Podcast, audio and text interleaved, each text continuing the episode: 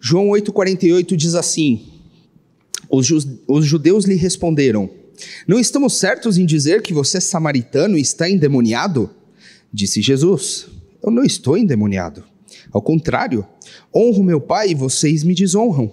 Não estou buscando glória para mim mesmo, mas há quem a busque e julgue. Asseguro que, se alguém obedecer a minha palavra, jamais verá a morte. Diante disso, os judeus exclamaram: Agora sabemos que você está endemoniado. Abraão morreu, bem como os profetas. Mas você diz que, se alguém obedecer a sua palavra, nunca experimentará a morte? Você é maior do que o nosso pai Abraão? Ele morreu, bem como os profetas. Quem você pensa que é?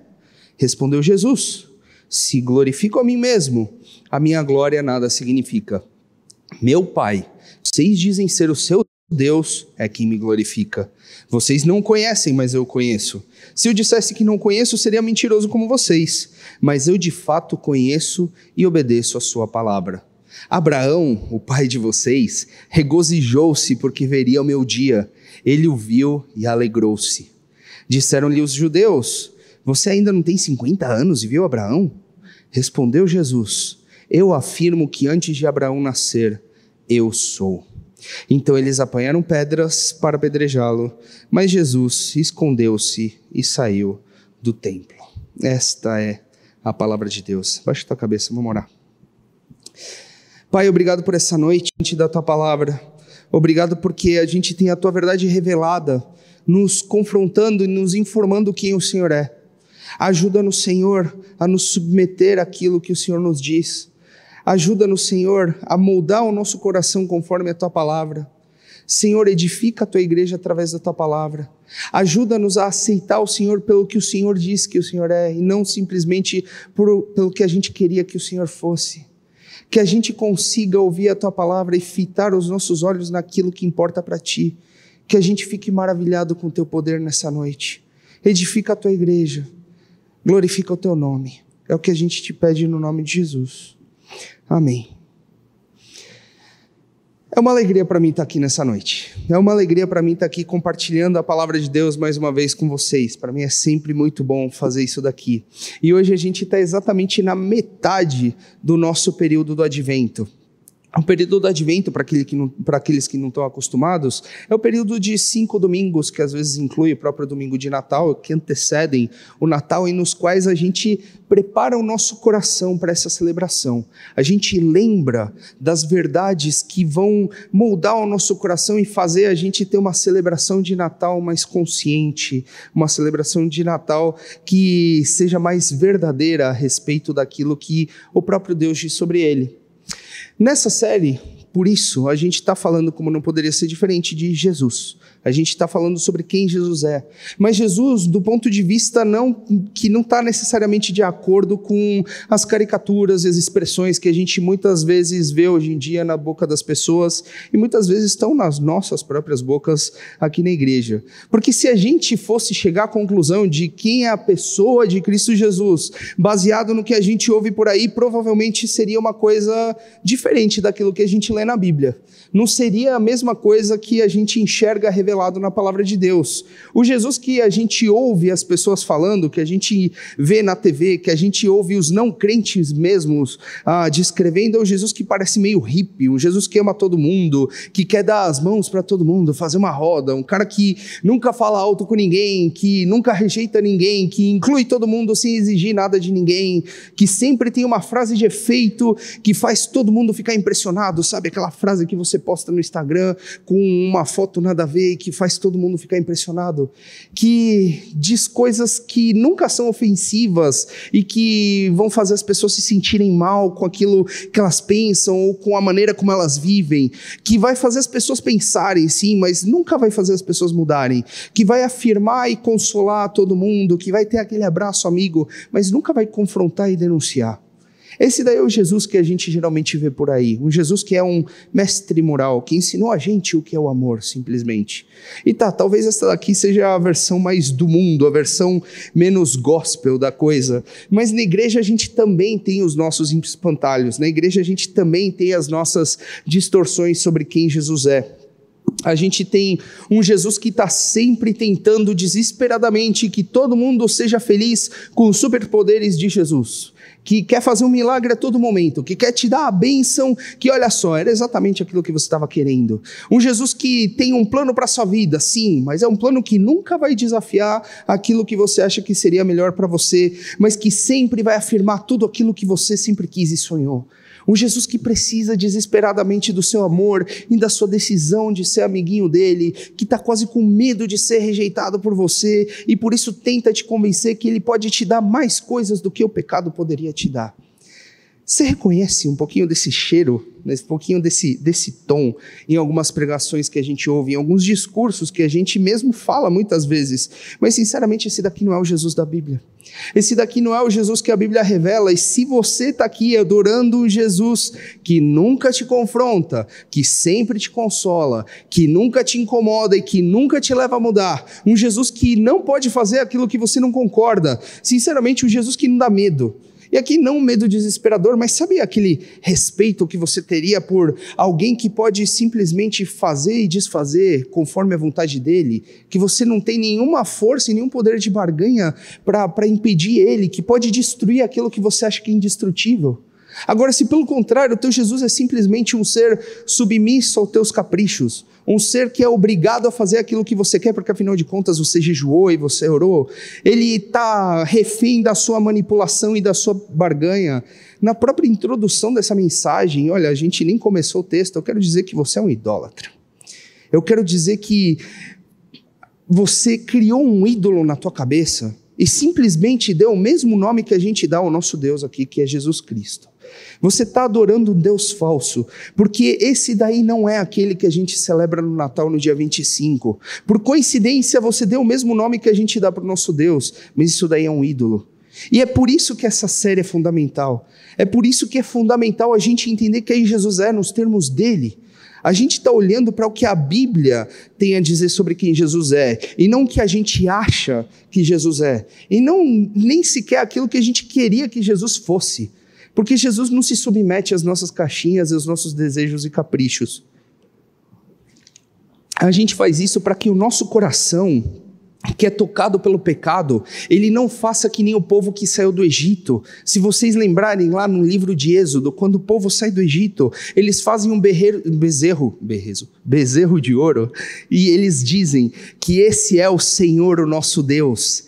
Eles chamam com o mesmo nome santo de Deus um ídolo que é fraco, que é morto, que não é nada. Então, para lembrar de quem Jesus é, para a gente não correr o risco de fazer um ídolo e dar o mesmo nome de santo de Deus para esse ídolo, a gente está vendo cumprimentos de uma profecia sobre o caráter de Jesus. A gente está basicamente olhando para o Evangelho de João e vendo cenas que revelam que aquilo que havia sido dito muito tempo antes sobre quem Jesus seria estava de fato correto. No livro de Isaías 9, no, cap... no, capítulo 9, no versículo 6, a gente tem quatro títulos que são muito famosos e que são atribuídos a Jesus, quatro características que Isaías, guiado pelo Espírito Santo, mais de 600 anos antes de Jesus nascer, disse que iriam descrever aquele bebê que nasceu em Belém. Ele é o maravilhoso conselheiro, Deus forte, Pai da eternidade e o príncipe da paz. A gente já falou sobre o conselho maravilhoso desse Deus, sobre as palavras maravilhosas daquele que é a palavra. A gente já falou que esse homem Jesus comparte nome e atributo com o próprio Deus da Bíblia.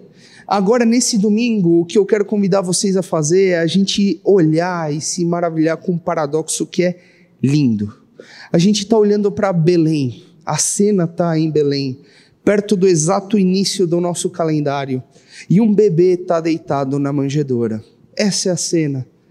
Agora, dificilmente você chamaria um bebê de pai. E muito menos você diria que um bebê existe eternamente. Afinal de contas, é um bebê, como qualquer outro. Tudo que você vê num bebê é que ele é o filho de alguém, ele acabou de nascer e tem o pai e a mãe lá perto dele, e que ele acabou de iniciar sua existência nessa terra. São as primeiras horas de vida dele nesse mundo. Mas a mensagem de hoje quer te convidar a olhar para a manjedoura e ver muito além do que a gente sequer poderia entender. A gente tem séculos e séculos, eras muito antes da criação do mundo, agora encarnadas num bebê que tem horas de vida. A gente tem uma descrição do próprio Deus do Antigo Testamento, aquele que é o Pai por excelência, a fonte e origem de tudo e de todos, que agora está encarnada no filho de uma adolescente, de um carpinteiro, de uma cidade pequena e pobre e relevante no Império Romano. O Natal, ele é um mistério muito maior do que a gente concebe. Ele é sim alegria, é um tempo de alegria, um tempo de amor, é enternecedor você vê lá a manjedoura, os bichinhos, os pastores, etc. Mas lá existem perguntas que são impossíveis da gente responder. Perguntas que fazem coisas difíceis da Bíblia, como o diálogo de Deus com Jó. Se você lembrar lá o diálogo de Deus com Jó, no fim do livro de Jó, Deus, ele se dirige a Jó e faz umas perguntas que parecem impossíveis de responder. Ele diz: Quem é que represa os mares? Quem é que diz até aqui vem as suas ondas? Quem é que amarra as estrelas? Quem é que chama elas pelos nomes? Mas essas perguntas elas parecem fáceis de responder comparados com o que a gente vê na manjedoura. Aqui a gente se pergunta como é que a eternidade pode ser contida no tempo. Como é que o Deus Criador que existe eternamente pode ser um bebê que acaba de começar a existir? Como é que um ser humano temporal pode ser ao mesmo tempo divino e eterno? É exatamente essa tensão que a gente tem no texto de hoje. É exatamente essa, essa dificuldade, esse paradoxo que a gente tem no texto de hoje. No diálogo entre Jesus e os fariseus, a gente está enxergando o cumprimento claro dessa profecia de Isaías, que diz que Jesus é o Pai da eternidade. Aqui a gente tem o próprio Jesus afirmando ser o Pai da eternidade e a completa incapacidade da mente humana e, por que não, da mente religiosa, de entender aquilo que Deus é, de entender aquilo que Jesus é. Por isso, a partir do versículo 48, o que a gente está vendo é o tom subir numa discussão que já estava acontecendo. Os judeus responderam: Não estamos certos em dizer que você é samaritano e está endemoniado? Disse Jesus: Não estou endemoniado. Ao contrário, honro meu Pai e vocês me desonram. Não estou buscando glória para mim mesmo, mas há quem a busque e julgue. Asseguro que se alguém obedecer à minha palavra, jamais verá a morte. Para a gente entender como a gente chegou nesse ponto, como a gente chegou nessa altura da discussão, a gente tem que dar uma repassadinha na conversa, no que estava acontecendo aqui até agora. Até esse momento, Jesus ele vinha testemunhando sobre a sua identidade, ele vinha dizendo que era a luz do mundo, dizendo verdade sobre si mesmo e sendo questionado pelos fariseus. E conforme eles rejeitavam a verdade que ele falava, as respostas que Jesus dava para eles foram escalando e terminaram com um nível de ofensa bem grande. Um nível de ofensa que é muito diferente desse Jesus Hello Kitty que não confronta ninguém que a gente ouve por aí. Pelo contrário, Jesus é direto em dizer que eles não estão entendendo o que ele diz porque eles não conhecem o Pai de Jesus. Que ao contrário do que eles estão dizendo, o Pai deles não é Deus, mas é o diabo, porque as suas obras não condizem com o que Deus diz e faz. E mais ainda, para provar isso, ele apela para a realidade óbvia da condição dele. Ele diz para os judeus: Qual de vocês pode me acusar de algum pecado? Se eu estou falando a verdade, por que vocês não creem em mim? E os fariseus, quando se veem encurralados, porque claramente eles não conseguiam acusar Jesus de nenhum pecado, eles passam para a agressão pessoal. Sabe, você conhece esse tipo de pessoa? Esse tipo de pessoa que perdeu na discussão vai xingar a mãe? Sabe, aquele tipo de pessoa que deixa a questão da discussão de lado e passa para o xingamento mesmo. Eles vão e falam: Você é samaritano, você não é uma pessoa confiável, você é uma pessoa pecadora, uma pessoa que distorce aquilo que Deus fala. Você tem é um demônio dentro de você. A reação dos fariseus ao serem confrontados com a verdade, primeiro é o orgulho próprio. Primeiro eles estão dizendo: não, nosso pai é Abraão, a gente sabe quem a gente é. Mas depois, quando eles perdem a razão, eles vão para a rebeldia e para a blasfêmia, direta e reta. Mas Jesus nunca teve receio de perder seguidores por causa de falar a verdade. E a verdade nesse contexto é que se você abraça a mentira e vive de acordo com a mentira, não dá para você ficar dizendo que Deus é seu pai. Sem rodeio nenhum. Se o teu estilo de vida é um estilo de vida que rejeita a verdade, não dá para você falar que Deus é seu pai. E essa mensagem, num contexto como o nosso, de uma igreja reformada, uma igreja que afirma a perseverança dos santos, a doutrina que diz que uma vez salvo, você está salvo para sempre, que sim, de fato está correta, essa mensagem, no fim das contas, ela no mínimo tem que fazer a gente checar a realidade a gente fazer uma autoanálise, porque talvez você pode estar na igreja, você pode estar dizendo que Deus é seu pai, você pode até mesmo fazer da religião o principal fator de identidade da sua vida. Você pode sim ser conhecido como crente, como aquele cara que anda com a Bíblia debaixo do braço. Os fariseus faziam tudo isso, tá? Os fariseus eles eram conhecidos como pessoas extremamente religiosas, mas tudo isso pode ser simplesmente o auto-engano. Como é que a gente sabe se isso é auto-engano? O que, que você faz quando é confrontado com a verdade? Essa é a pergunta. O que você faz quando você é confrontado com a verdade? O que você faz quando a verdade é claramente anunciada e proclamada, confrontando quem você é e aquilo que você faz? Quando você enxerga que você é um pai incompetente, uma esposa negligente, um cristão de fachada, o um egoísta descontrolado, o que, que você faz quando o teu pecado é colocado em primeiro plano? O teu pecado é escancarado na tua cara. A realidade de que, de que se você se abre emocionalmente para outro homem que não seja seu marido, de fato você está adulterando sim. Que se você, marido, está consumindo pornografia sim, você está adulterando. Que você é um mesquinho e um mau mordomo quando você gasta no iFood descontroladamente, ao invés de abençoar a expansão do, do reino e o alívio dos necessitados.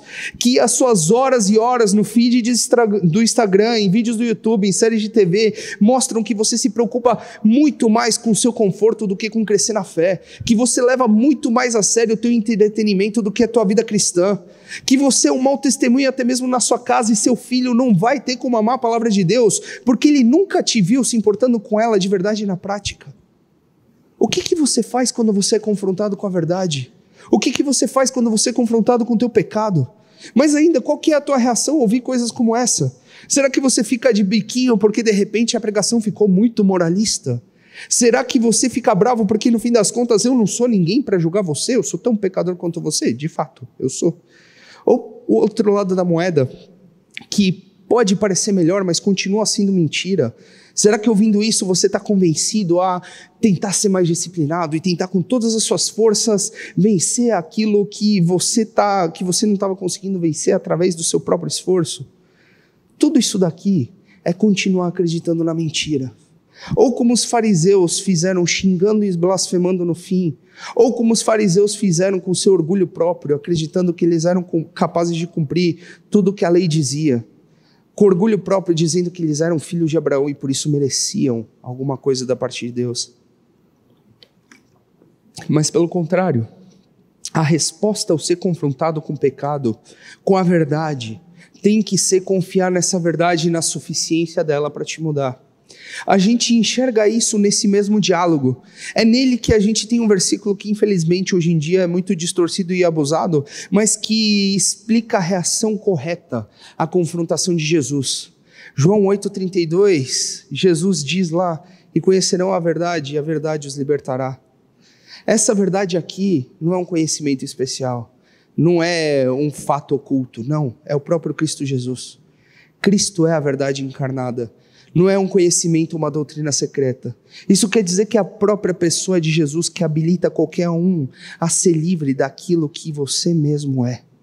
Por isso, a reação correta à confrontação que a gente ouviu agora não é negar a validade dessa confrontação.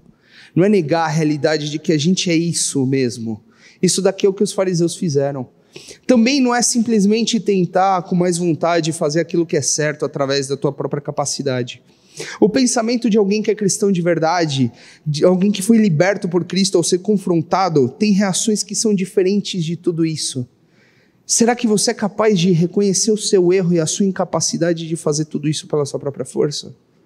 Será que você é capaz de reconhecer que sim, você é insuficiente, pecador e culpado de coisas sinceramente até piores do que aquelas que a gente citou aqui, mas ainda assim Cristo pode te libertar e te fazer hoje alguém melhor do que você foi ontem? Será que pela graça de Cristo você consegue aceitar a liberdade que você tem para deixar de fazer o que você fazia até agora? Talvez aquilo que você fez hoje mesmo no almoço, e a esperança do que essa obediência te traz? Será que você consegue aceitar isso? Porque é engraçado, a gente não somente recebe a força para fazer o bem, mas a gente recebe a esperança da consequência disso. Jesus não só capacita a gente a obedecer o que ele diz, mas ele dá a esperança de recompensas por isso. Isso é surreal no cristianismo. Jesus ele está premiando a gente por uma coisa que ele mesmo habilita a gente a fazer, que ele mesmo dá capacidade para a gente fazer. E Jesus mostra essa esperança nesse texto, começando a revelar que o tempo não é um problema para aquele que é o Pai da eternidade. É por isso que no versículo 51 a gente lê: Asseguro que se alguém obedecer à minha palavra, jamais verá a morte. É só uma mente que foi transformada pela verdade que consegue entender aquilo que Jesus disse e aceitar isso. Claramente, ele não quer dizer que as pessoas não vão ver a morte física, mas simplesmente que essa morte não é o seu fim. Isso daí a gente vê claríssimo em outros textos, como aqui no próprio Evangelho de João, no capítulo 11, 25, ele vai dizer: Eu sou a ressurreição e a vida, aquele que crê em mim, ainda que morra, viverá. A promessa não é que a gente não vai ver a morte física, mas que essa morte não é o fim. A nossa morte não é o fim da nossa vida. Então, assim como a manjedora, o começo da vida como um bebê, não limita o caráter eterno daquele que é o Pai da eternidade, a morte, que é o fim temporal da vida, não tem poder para deter o Pai da eternidade. Nem o começo, nem o fim da vida tem poder de impedir aquele que é eterno, aquele que transpassa o tempo e o período da vida. Mas o problema aqui é que os fariseus não tinham a mente transformada pela verdade. Eles estavam resistindo, eles estavam rejeitando ativamente essa verdade que Jesus mostra. Por isso, a partir desse ponto no diálogo, as respostas dos fariseus vão ficando cada vez mais sem pé nem cabeça. Claramente, Jesus começa a falar uma coisa e os fariseus argumentam outra. E Jesus vai revelando coisas cada vez mais inconcebíveis para a mente humana, e os fariseus simplesmente tentam achar um jeito de continuar xingando Jesus. É o que a gente enxerga a partir do versículo 52. Diante disso, os judeus exclamaram: Agora sabemos que você está endemoniado. Abraão morreu, bem como os profetas, mas você diz que se alguém obedecer a sua palavra, nunca experimentará a morte. Você é maior do que o nosso pai Abraão? Ele morreu, bem como os profetas. Quem você pensa que é? Respondeu Jesus: Se eu glorifico a mim mesmo, a minha glória nada significa. Meu pai que vocês dizem ser o seu Deus é que me glorifica. Vocês não conhecem, mas eu conheço. Se eu dissesse que não conheço, seria mentiroso assim como vocês. Mas eu de fato conheço e obedeço a sua palavra.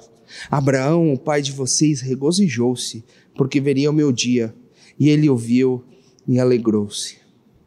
Nessa parte do texto, a gente vê que os fariseus eles não só são incapazes de entender aquilo que Jesus dizia, mas eles propriamente são incapazes de enxergar quem Jesus é. Eles são incapazes de ver aquilo que está escancarado na própria, na própria frente deles. Não é uma questão meramente cognitiva, não é simplesmente falta de informação correta sobre quem Jesus é, mas é uma completa cegueira ao que está na frente deles, ao enxergar e admitir aquilo que está escancarado diante dos olhos deles. É muito interessante que quando a gente estuda a Bíblia, a gente interpreta os evangelhos, o contexto imediato muitas vezes esclarece para a gente sentidos de passagem. E logo depois desse diálogo, no capítulo 9 de João, a gente vê o relato de Jesus passando a curar um cego de nascença. Isso daqui está longe de ser uma coincidência. É o próprio texto mostrando o que Jesus devia fazer para que seu povo enxergasse, porque claramente eles estavam cegos. Como é que o cego vai ver? Só se Jesus fizer um milagre.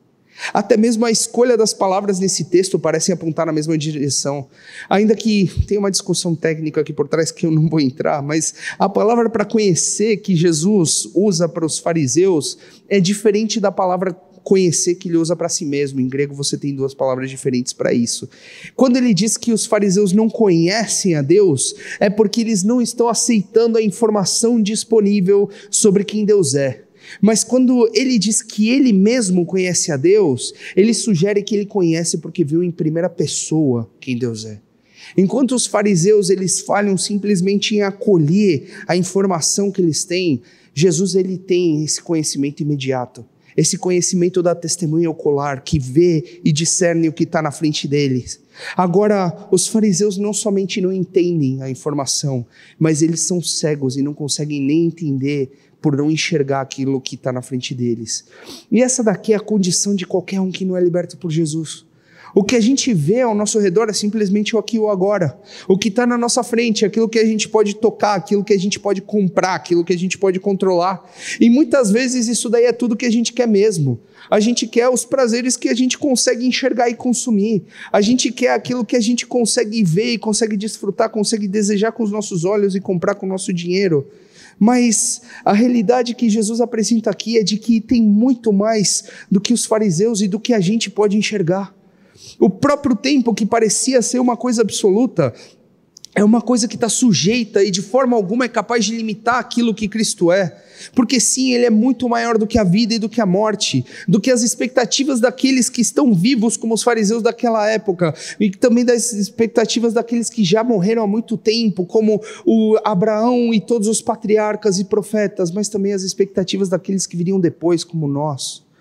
Tanto é assim que ele afirma que Abraão, esse patriarca que tinha vivido dois milênios antes, dois mil anos antes de Jesus, tinha visto o seu dia. Enquanto os fariseus estavam indignados de Jesus se comparar com Abraão, Jesus ele vai um passo além, ele dobra a aposta e mostra que ele é a própria satisfação das expectativas de Abraão. Ele não somente é maior, mas é aquele que cumpre e satisfaz aquilo que Abraão queria. E você pode se perguntar o que, que isso daí significa no fim das contas, mas olhando para a história desse patriarca, a gente enxerga isso direitinho. Abraão, em Gênesis 22, 8, quando ele vai lá para sacrificar Isaac, ele diz para Isaac que Deus haveria de prover um cordeiro para o sacrifício. Ele já tinha esperança de que Deus proveria esse cordeiro. Cristo é o cordeiro que Deus proveu para nós. Cristo é o cordeiro que morreu pelos nossos filhos e por nós. Aquele que satisfez não só Abraão, mas todos os pais de todas, de todas as eras. Em Gênesis 12, 3, Deus promete para Abraão que na semente dele, na descendência dele, todas as pessoas seriam abençoadas. Cristo é o descendente pelo qual essa promessa foi cumprida. Em Cristo a terra toda recebe a bênção de Deus. Por isso Cristo ele não é só maior do que Abraão. Ele é aquele que é capaz de dois mil anos antes estar tá diante dos olhos do patriarca produzindo a fé que faria o próprio Abraão obedecer. E é aquele que dois mil anos depois está satisfazendo tudo aquilo que Abraão pela fé creu.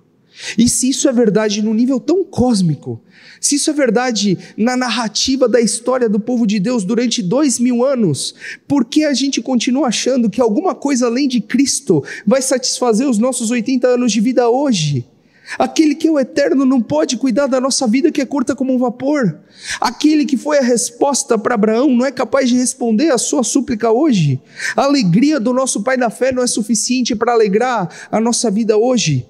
É óbvio o motivo pelo qual o apóstolo Paulo vai dizer aos Coríntios que nós fixamos os olhos não naquilo que se vê, mas no que não se vê, porque o que se vê é transitório, mas o que não se vê é eterno. Porque diante do eterno, diante do tempo infinito, tudo aquilo que a gente vê, todas as nossas tentações, elas são pequenas demais. Todas as nossas aflições, elas duram só um instante. Todo o nosso orgulho é vão, porque tudo é muito pequeno diante do infinito eterno. O que, que você acha que vai te satisfazer hoje? O que, que você acha que vai te satisfazer nessa vida? É mais conhecimento? É mais dinheiro? É mais conforto? É mais prazer? Quanto tempo isso daí vai durar? Como isso se compara ao eterno? Quantos anos até sua mente se nublar na sua senilidade? Quantos anos até você sentir dor mesmo sem fazer nada? Tem gente que já faz, já sente dor hoje, né? Mesmo sendo jovem. Quantos anos até seu prazer ser reduzido aquilo ao que fazem por você e não aquilo que você consegue fazer com seus próprios braços? E não importa o quanto dinheiro você tenha na sua conta. Como a gente pode trocar uma coisa eterna por uma desobediência temporal? Como a gente pode trocar o infinito por uma rebeldia num tempo tão curto de num espaço tão curto de tempo como que a gente vive? Todos os dias, você e eu, a gente tem a opção de escolher o temporal ou o eterno. Todos os dias você se depara em trocar a verdade daquele que é a satisfação eterna de todos os tempos, de todos os lugares, de todas as pessoas, por uma mentira e uma satisfação efêmera e falsa que dura segundos.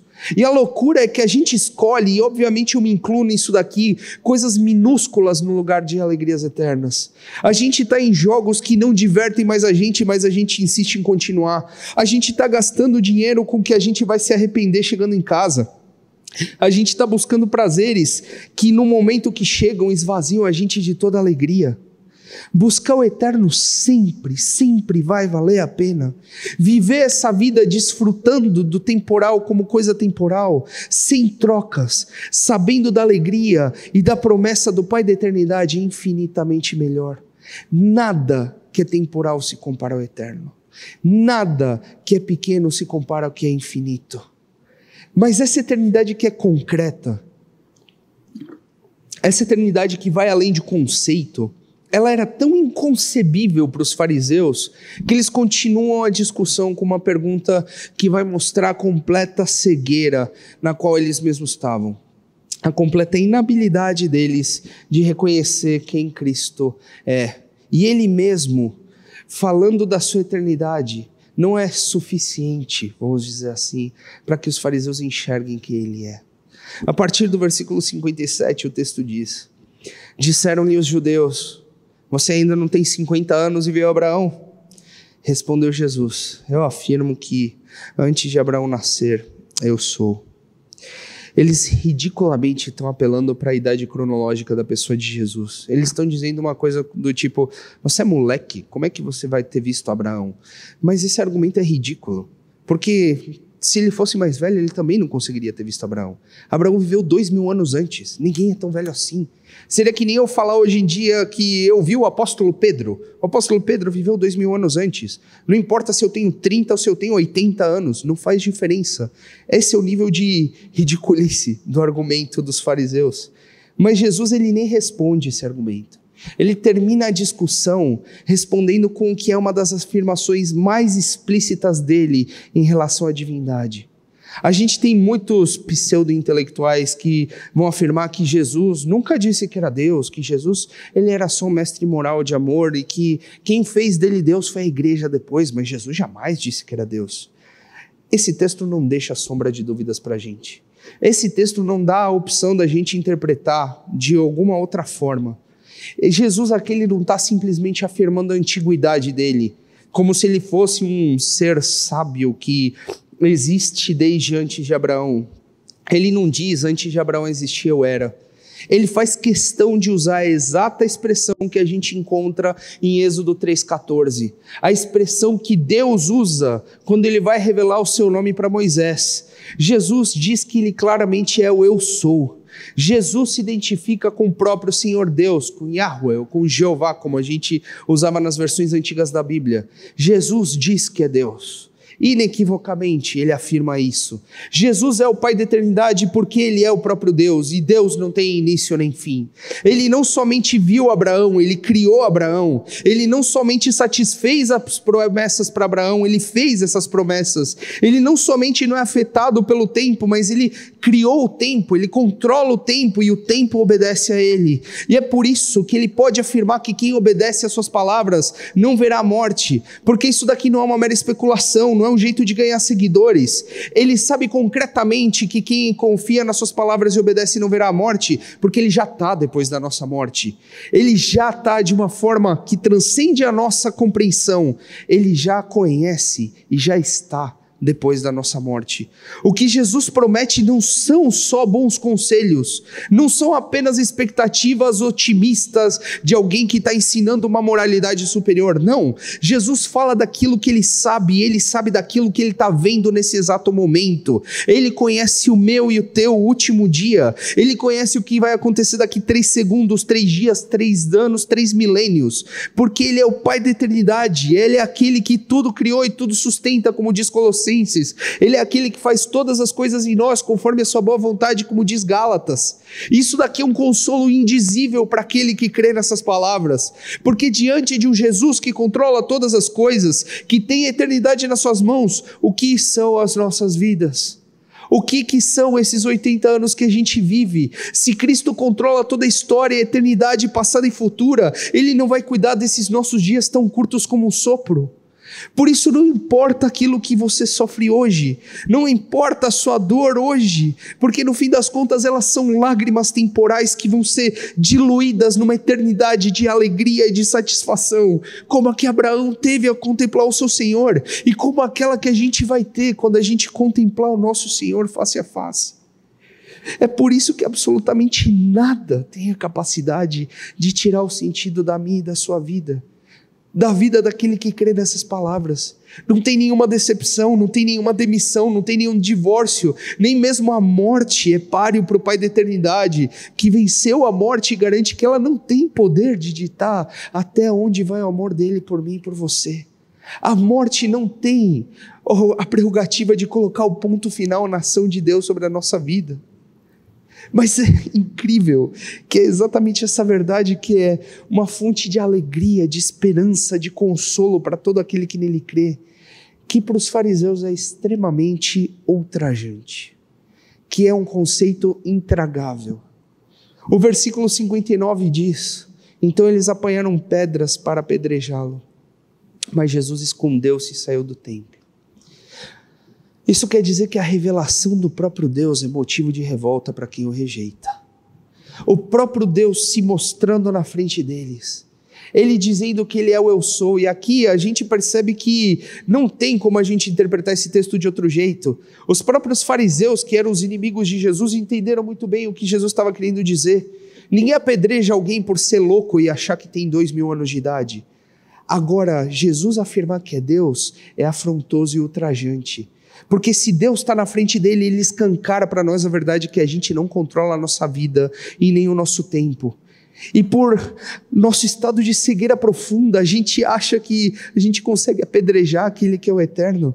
A gente acha que consegue se livrar do próprio Deus e continuar nessa ilusão de controle das nossas vidinhas. Mas, como disse Santo Agostinho comentando esse texto, como um homem, Jesus fugiu das pedras, mas ai daqueles com coração de pedra dos quais Deus fugiu. Aqui a gente tem um presságio do que acontece na crucificação, do abandono de Deus, do seu povo que o rejeitou. Porque quando o véu se rasga no templo, quando Jesus é crucificado, ele não só simboliza que a gente tem acesso ao Pai agora, que a gente não precisa mais de um sumo sacerdote, que é verdade de fato, mas o véu rasgado mostra que a presença de Deus deixou aquele lugar assim como Cristo fez aqui. Cristo deixou o templo, assim como Deus o faria na crucificação. A rejeição da verdade, a opção de trocar o Cristo que diz quem Ele é por uma coisa que a gente inventa, no fim das contas, priva a gente da única coisa que pode dar alegria para a gente. Não só aqui agora, mas eternamente. Por isso, por mais absurdo que pareça, por mais absurdo que seja para nossa mente, Sim, o bebê na manjedoura que a gente celebra no Natal é o Pai da eternidade. Essa daqui é a verdade. E não tem como ficar inerte em relação a isso, porque isso muda tudo. O Pai da eternidade mostra que nós, nas nossas vidas curtas como um sopro, a gente não é capaz de dizer o que é verdade, e muito menos obedecer essa verdade e merecer o favor de Deus. A gente não é capaz de conseguir o nosso mérito para dizer para Deus que Ele deve para a gente alguma coisa.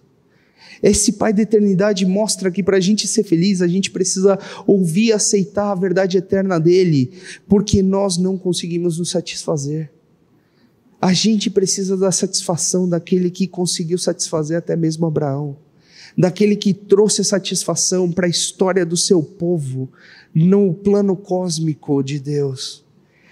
O Pai da eternidade mostra que no fim das contas nós não somos o centro do universo. A nossa vida não tem a ver com a gente.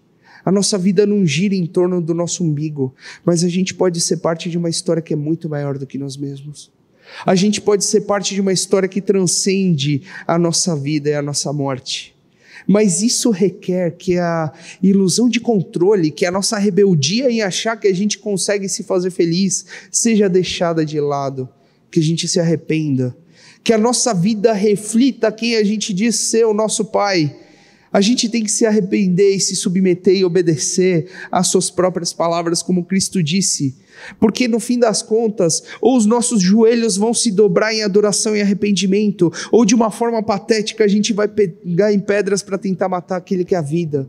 A gente vai tentar ser rebelde contra aquele que é infinito, a gente vai tentar segurar com a força do nosso braço, a força da eternidade com os nossos braços temporais até a gente perceber para sempre que ninguém pode impedir o eterno. A gente, com a nossa rebeldia, não tem condições de impedir o eterno. A gente, com os nossos corações duros, não tem condição de impedir aquele que faz tudo conforme a sua vontade. Nada nem ninguém impede o eterno. Deus vai cumprir os seus propósitos com ou sem você. Deus vai cumprir as suas promessas. E assim como ele fez com os fariseus, ele chama hoje a gente a obedecer a sua palavra, a participar de uma coisa que é muito maior do que a nossa vida temporal, a desfrutar da garantia de que absolutamente nada vai ser capaz de privar a gente do seu amor e da alegria que ele traz. Para além de qualquer coisa que a gente tenha vivido nessa nossa vida terrenal, para além de qualquer sofrimento que você tenha passado nesses anos que você passa nessa terra. Por isso, nesse domingo de advento, o que eu quero convidar você a fazer junto comigo é dobrar os seus joelhos e adorar o Pai da eternidade. Adorar aquele que se fez um filho no tempo, para que nem mesmo o tempo possa afastar a gente dele. Baixa tua cabeça, vamos orar. Pai, obrigado pela tua palavra. Obrigado porque o Senhor não nos deixa sujeitos ao que a gente acha que é verdade ao que a gente acha que o Senhor é.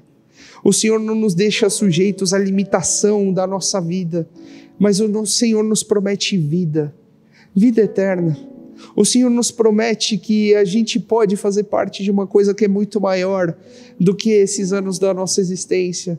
O Senhor nos promete um amor e uma alegria que transcende qualquer coisa que a gente possa experimentar aqui. Por isso que hoje a gente se ajoelhe e abrace o Pai da eternidade que a gente em adoração fique maravilhado com o paradoxo na manjedoura, com aquele bebezinho que é a fonte da nossa esperança, que satisfez a esperança de todos os teus santos no passado e que faz isso com as nossas pequenas esperanças hoje também. Que a gente possa abraçar a tua verdade e não se rebelar contra o eterno, porque ninguém vai te impedir, Senhor. Que a gente possa se submeter e participar daquilo que o Senhor faz que a gente possa desfrutar do abraço do Pai da eternidade. É o que a gente te pede nessa noite, em nome de Jesus. Amém.